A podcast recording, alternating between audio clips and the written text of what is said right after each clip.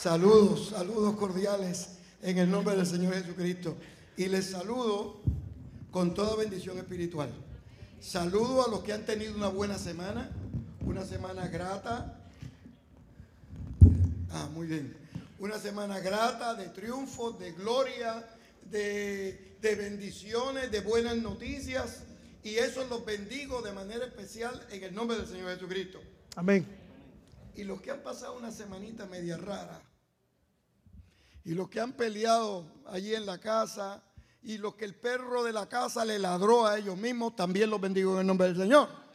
Estamos ahí todos incluidos, los bien y los que no han sido también. Así que qué placer para mí es estar aquí en este día. Y no en cualquier domingo, en el domingo de siete años, el número de la perfección.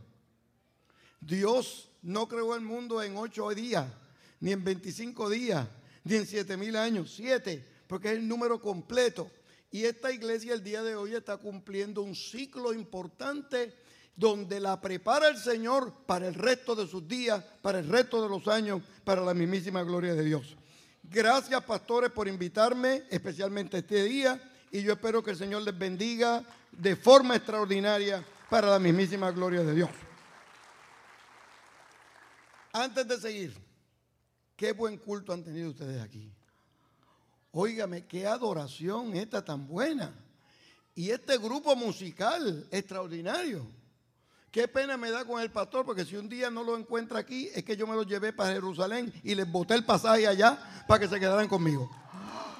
Óigame, el sol de México, ustedes saben quién es el sol de México, ¿verdad? No tiene los músicos y los cantantes y las danzarinas que tiene el sol de justicia aquí en esta congregación. Qué buen, qué bien cantan. Y cuando empezaron a cantar las plenas, este pie mío se quedó un poco tienso, ¿verdad? Porque este se escribió en la iglesia, pero este otro como que se movía. Eh, qué bendición sería llevarnos este grupo de plena y que cantara en el lago de la Galilea donde Jesús ministró y caminó sobre las aguas, llevarnos este grupo de, Galilea que, que, cante allí plena para la gloria del Señor. Un día nos llevamos a Tony Vega, a Tony Vega, ¿verdad? Es mi hermano. Y cuando llegamos al barco, donde íbamos a ministrar en el barco, el capitán del barco me llama aparte y me dice, Who's that guy? ¿Quién es ese muchacho? Y yo, es un amigo que... No, this is Tony Vega. Lo reconoció. Así que nos vamos a llevar a, la plena allá para que también lo reconozcan en la Tierra Santa en el nombre del Señor Jesucristo.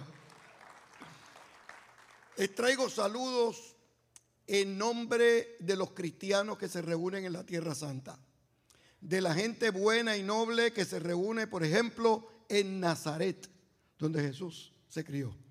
Allí en Nazaret ustedes van a tener la oportunidad de ir a ver Nazaret. Allí en Nazaret hay iglesias como nosotros que alaban y bendicen al Señor.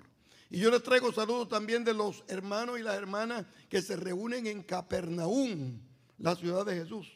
Y les traigo saludos cordiales a nombre de los hermanos y las hermanas que se reúnen en Jericó y en Betania y en Jerusalén y en Belén, donde todo comenzó para ustedes y para mí en el nombre del Señor Jesucristo. Eh, Allí en la Tierra Santa, a veces la gente piensa que estamos en medio de preocupaciones y problemas. Allá nosotros vivimos felices y contentos, ¿oyeron?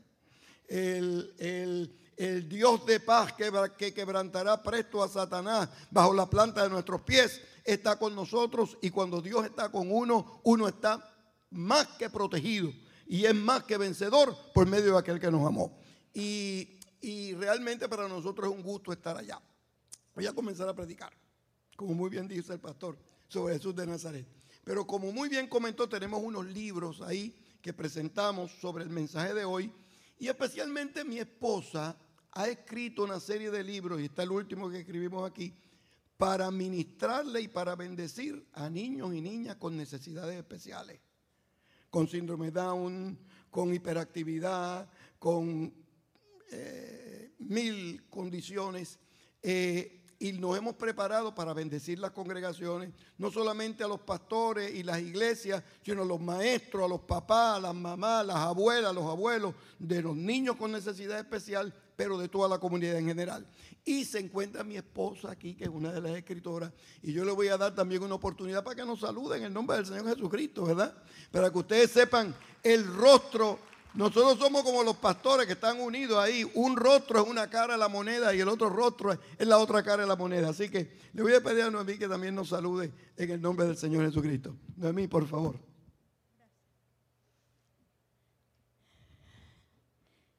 Sabaher, Kifhala, Habibi, Habite, Salam. ¿Qué ha dicho esta hermana? En primer lugar, les saludo, les felicito por su aniversario número 7. Y Samuel y yo estamos tan y tan y tan felices de habernos encontrado en una mañana de celebración como la que ustedes tienen en este día.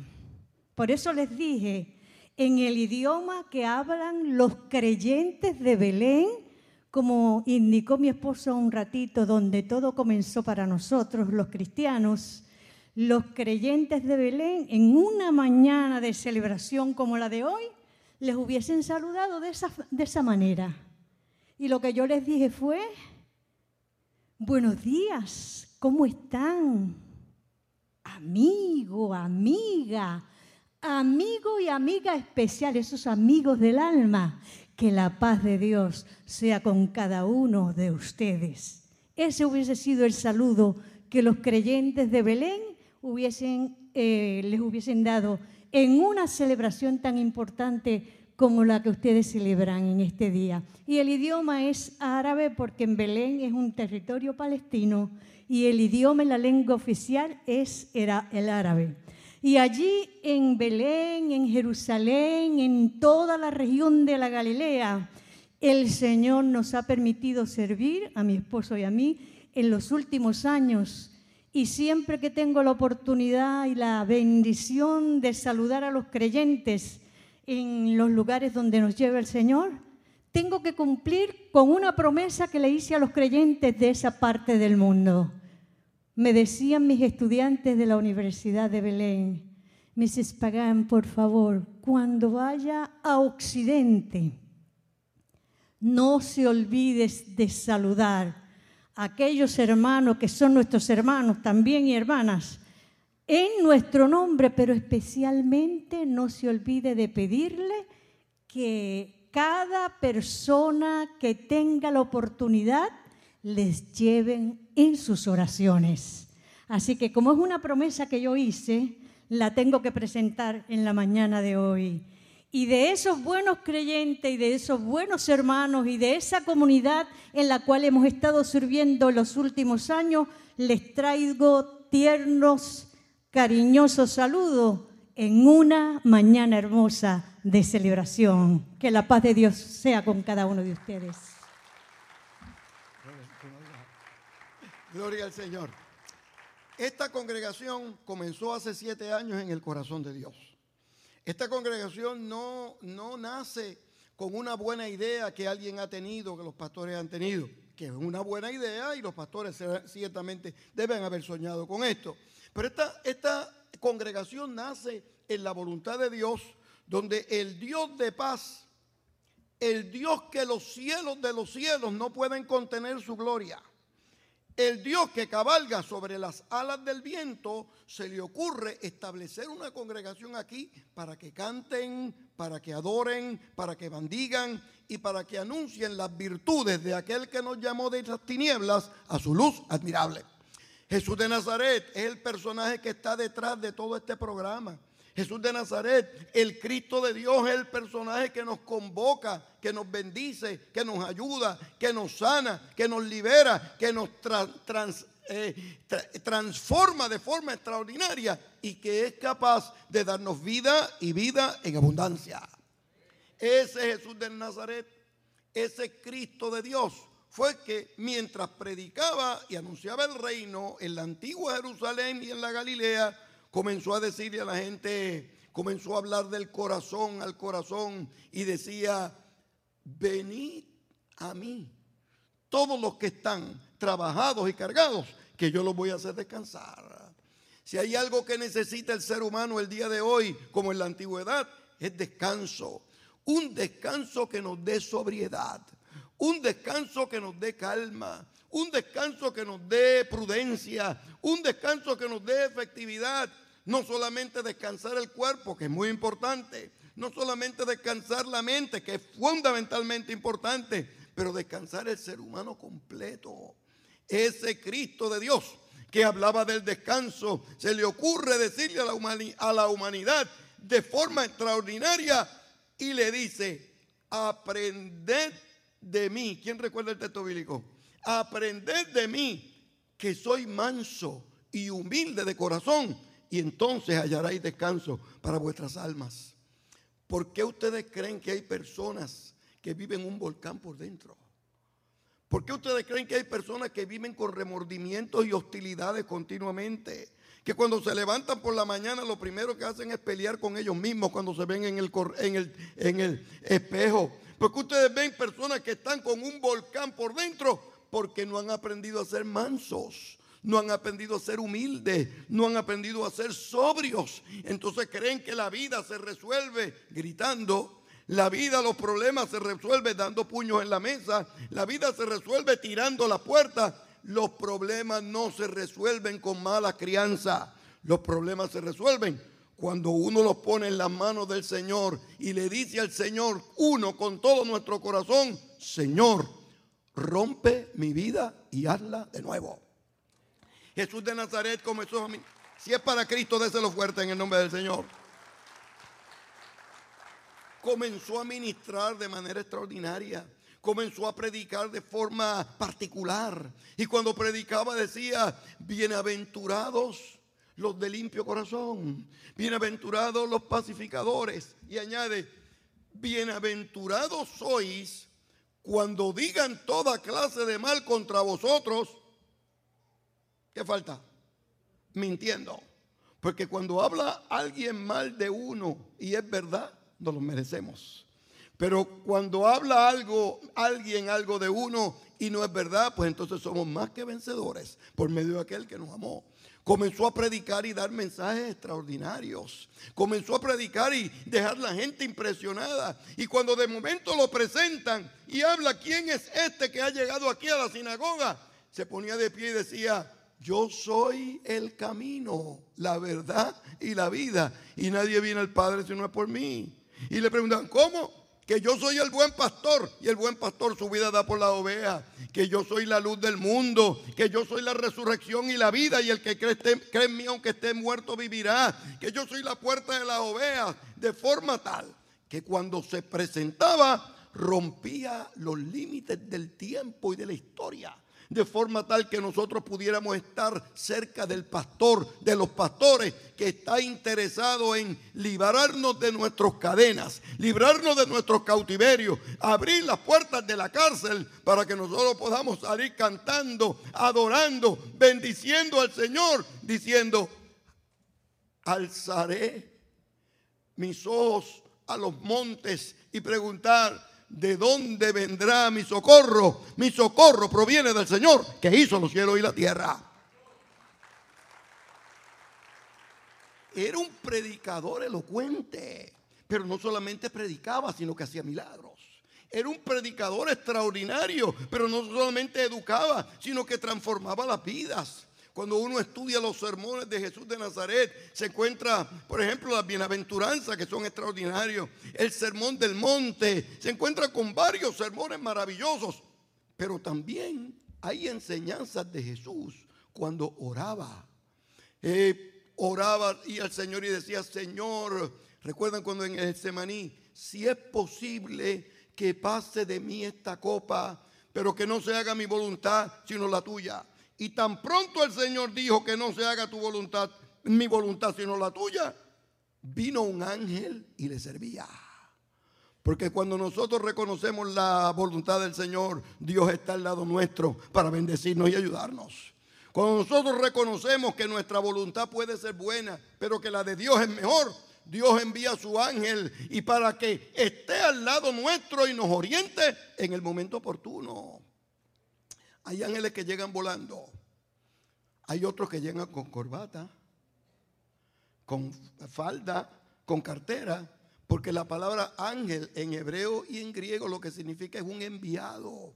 Y a veces Dios envía a una persona al lado de usted, de usted para que lo aconseje, para que le dé sabiduría, para que le ayude en el momento oportuno, para que pueda tomar decisiones sabias para la misma gloria de Dios. Es el Cristo de Dios el que enseñaba, el que hablaba, el que enseñaba por las parábolas. Parábolas del capítulo 15 de Lucas. Una oveja perdida, una moneda perdida Luego la tercera parábola en ese capítulo es un hijo perdido. Pero cuando leemos bien el texto bíblico, no era un hijo perdido, uno nada más, eran dos. Los dos estaban igual de perdidos. Uno perdido se fue, otro perdido se quedó, pero los dos necesitaban la gracia del Señor Jesucristo. Él los quitara de ese cautiverio y los pudiera marchar a ser porvenir en el nombre del Señor. Era un gran educador, pero también hacía milagros. Cuando nosotros estudiamos los milagros de Jesús de Nazaret, observamos que son cuatro tipos de milagros. Hacía sanidades. ¿Recuerdan la mujer que tocó el borde del vestido de Jesús? Ciegos de nacimiento, eh, eh, cautivos de diferentes enfermedades. El Señor iba y los bendecía de forma especial. Hacía milagros de liberación de endemoniados. ¿Quién me puede decir el endemoniado más famoso que tenemos en la Biblia? el Gadareno, no solamente hacía sanidades y liberaciones, resucitaba muertos. ¿Y quién fue el muerto más famoso? Lázaro. Pero no solamente sanaba, no solamente liberaba, no solamente resucitaba, sino que hacía milagros sobre la naturaleza. Calmaba las tormentas, eh, multiplicaba los panes y los pescados venía la pesca milagrosa. Es decir, que cuando el Señor ministraba, ministraba con una palabra transformadora y con un milagro espectacular. Y uno de esos milagros espectaculares de Jesús de Nazaret ocurrió en Capernaum, donde vamos a llegar allí para que el pastor predique en el nombre del Señor Jesús, en Capernaum. Capernaum es una ciudad pequeña, pesquera, Jesús se mudó allí luego que matan a Juan el Bautista. Jesús se, muda a Capernaum. Y un día está trabajando Jesús con los discípulos. Y uno de los discípulos viene donde el Señor mira hacia el reloj y le dice, Señor, avanza que nos vamos. Óigame. Los estudiantes no le podían decir eso a los rabinos. Sin embargo, los discípulos se, sintieron con ese poder y Jesús tan noble le dice, no, no, discúlpenme. Si no, si se tienen que ir, váyanse. Ustedes saben qué hicieron los discípulos. Se fueron y lo dejaron. Ahora, cuando ahorita los salude allí con los libros, no me preguntan de qué nacionalidad eran los discípulos. Si eran puertorriqueños, si eran dominicanos, si eran... Se necesita para hacer una mala crianza hacia el Señor. De pronto el Señor se ve que se fueron, siguió ministrando en Capernaum. Cuando dieron las 5 de la tarde que bajó el sol, ¿Qué tenía el Señor? No tenía un jet ski, no tenía una tabla de surfing, no tenía un barco, no tenía un crucero. ¿Qué hizo? Se fue caminando por el agua, llegó a los, a los discípulos.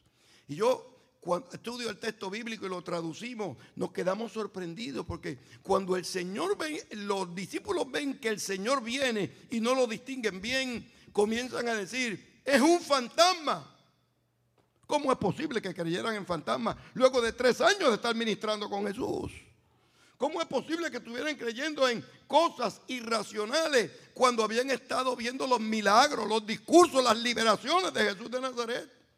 Por tal razón, por tal razón. Si alguien aquí falta un domingo y la congregación, los líderes de la iglesia y el pastor se sienten preocupados y el lunes lo llaman y le preguntan, hermano, ¿qué pasó? ¿Está enfermo? ¿Está hospitalizado? ¿Tiene algún problema? No se sorprendan que el hermano le diga, no, no, yo estoy bien, lo que pasa es que el horóscopo decía que no podía salir a a veces se le queda por dentro esa cosa a los cristianos. Y Jesús tan grato no se siente ofendido. Y le dice a los discípulos, yo soy, yo soy. No tengan problema, yo soy. Y Pedro, ese sí que era puertorriqueño, Pedro lo ve. Y le dice, si tú eres tú, que yo vaya caminando sobre ti. Y el Señor mira hacia alrededor y dice, pues mira, yo soy yo, ven. Y Pedro comienza a caminar sobre las aguas. Y comienza a caminar. Y comienza a caminar. Pero cuando está llegando donde Jesús, mira la embarcación que se mueve y comienza a hundirse. El Señor le da la mano, regresan a la embarcación y el Señor dice, pero ¿por qué dudaste? ¿Recuerdan el texto bíblico? Hombre de qué? De poca fe. Escuchen esto bien. Miren, poco en castellano es un adverbio de cantidad. Poca silla, pocos balones, pocos instrumentos, pocas luces. Es de cantidad. En griego no. Es un adverbio de tiempo. Cuando el Señor le dice a Pedro, pero ¿por qué dudaste? Hombre de poca fe, lo que le está diciendo es, ¿por qué te duró la fe muy poco? ¿Por qué se te fue la fe a mitad de camino? Y fundamentado en esa enseñanza, el libro de Apocalipsis habla a las iglesias y le dice, tú eres una buena iglesia, tú eres un buen creyente, tú haces cosas buenas, pero tengo una cosa contra ti, que has dejado tu primer amor. Es decir, empezaste con fuerza y a mitad de camino se te fue la energía. Y por ese, por ese mensaje de Jesús de Nazaret y por la enseñanza del libro de Apocalipsis, es que nosotros tenemos el gran mandamiento apocalíptico que habla y dice, solamente los que perseveran hasta el fin serán salvos. Yo quiero que usted sepa que cumplimos hoy siete años de ministerio en esta congregación. Y hoy vamos a celebrar con gozo lo que ha pasado. Y hoy vamos a celebrar con contentamiento los logros que han tenido. Pero yo le quiero dar la buena noticia de Dios, que eso es solamente el comienzo. El día de hoy nosotros podemos contar cuántos miembros hay, 523. Podemos contar cuántas profesiones de fe se han hecho en siete años, 1312. Nosotros podemos contar todo eso. Escuchen bien esto. Lo que no podemos contar es cuántos hogares no se dividieron y las familias no se divorciaron porque esta iglesia estaba aquí. ¿Cuántos bendicen al Señor por eso? Podemos contar el número de miembros y cuántas personas pasan al frente y cuántos músicos lo que no podemos contar es cuántos jóvenes se mantuvieron en la iglesia en medio de las tentaciones de la vida. Porque aquí se predicaba un sermón el domingo por la mañana diciéndole a los jóvenes que se mantuvieron fieles, se mantuvieran firmes en el nombre del Señor Jesucristo. Uno puede tener el número de muchas de detalles. Lo que uno no puede tener el número en siete años es como la gloria de Dios se ha metido aquí cómo la gloria de Dios se mete aquí y se le queda un pedazo de la gloria de Dios que usted se lleva a su trabajo, que usted lleva a su casa, que usted lleva en el carro, que usted lleva donde quiera que estar. Un pedazo de la gloria de Dios que le ayuda a controlar el genio. Un pedazo de la gloria de Dios que le ayuda a controlar el carácter. Un, un pedazo de la gloria de Dios que le ayuda a usted a ponerse de pie en el momento difícil de la vida y ser capaz de decir, aunque ande en valle de sombra y de muerte, no temeré mal al alguno, porque tú estarás conmigo. Lo que no podemos contar es las veces que alguien en su casa, en medio de una tentación, alguien en su trabajo, en medio de una tentación, alguien en la comunidad, en medio de un dolor, se siente herido y se siente angustiado y comienza a decir, ¿por qué te abates, alma mía? Y te turbas dentro de mí espera en Dios, porque aún he de alabarle, salvación mía y Dios mío. Siete años marcan el primer ciclo de victoria de esta congregación. Denle un gloria a Dios fuerte. Siete años marcan el inicio poderoso de un grupo de gente de Dios que ha decidido serle fiel a Dios a tiempo y fuera de tiempo. Y siete años han sido suficientes para que el Señor nos enseñe lo siguiente. Miren, y ahora culmino para tener, orar por ustedes. Voy a orar con ustedes en hebreo, para que se lleven aquí en hebreo, salgan de aquí, en el nombre del Señor. Eh, lo extraordinario que nos ha enseñado Dios en siete años es que lo peor que nos puede pasar en la vida no es resbalar y caernos A mí me gustaría decirle aquí en siete años nadie ha caído. A mí me gustaría decirle en los próximos siete años nadie va a caer. Yo me gustaría decir, es más, yo se lo puedo decir. Pero la vida no es así. Cuando más fuerte usted cree que está, pasa alguien al lado suyo y le mete el pie. Cuando usted más fuerte cree que está, alguna tentación viene, alguna angustia trata de quitarle la paz. Lo peor que nos puede pasar no es resbalar y caernos, es enamorarnos del suelo. Dios no lo creó usted para estar en el suelo. Dios no lo creó usted para estar destruido. Dios no lo creó usted para estar amargado. Dios no lo creó para estar, para estar destruido. Dios lo creó usted para que con esas dos buenas manos que Dios lo ha dado, la ponga en el piso, se levanta en el nombre del Señor y sea capaz de decir, Dios dio y Dios quitó. Sea el nombre del Señor bendito. Que con esas manos las ponga en el suelo y se levante en el nombre del Señor y sea capaz de escuchar la palabra que dice, no temas porque yo te redimí. Te puse nombre, mío eres tú. Cuando pases por las aguas no te ahogarás. Por los ríos no te anegarán. Cuando pases por el fuego no te quemarás, ni la llama arderá en ti. Son solo los primeros siete años. Y en estos primeros siete años Dios le ha bendecido. Solamente Dios sabe lo próximo que viene para la mismísima gloria de Dios. Esperamos que esta palabra haya sido de bendición para tu vida. Te invitamos a que te mantengas conectado con nuestra iglesia y ministerio a través de las redes sociales. Puedes buscarnos bajo Iglesia Bahía Vida y nuestra página de internet bahiavida.church, donde podrás encontrar mayor información y podrás acceder a contenido y encontrar los enlaces para continuar ayudándonos a llevar la palabra de Dios a través de tu generosidad. Finalmente, gracias por tus oraciones y te invitamos a que te mantengas conectado a la palabra de Dios a través de nuestra iglesia Bahía Vida. Bendiciones.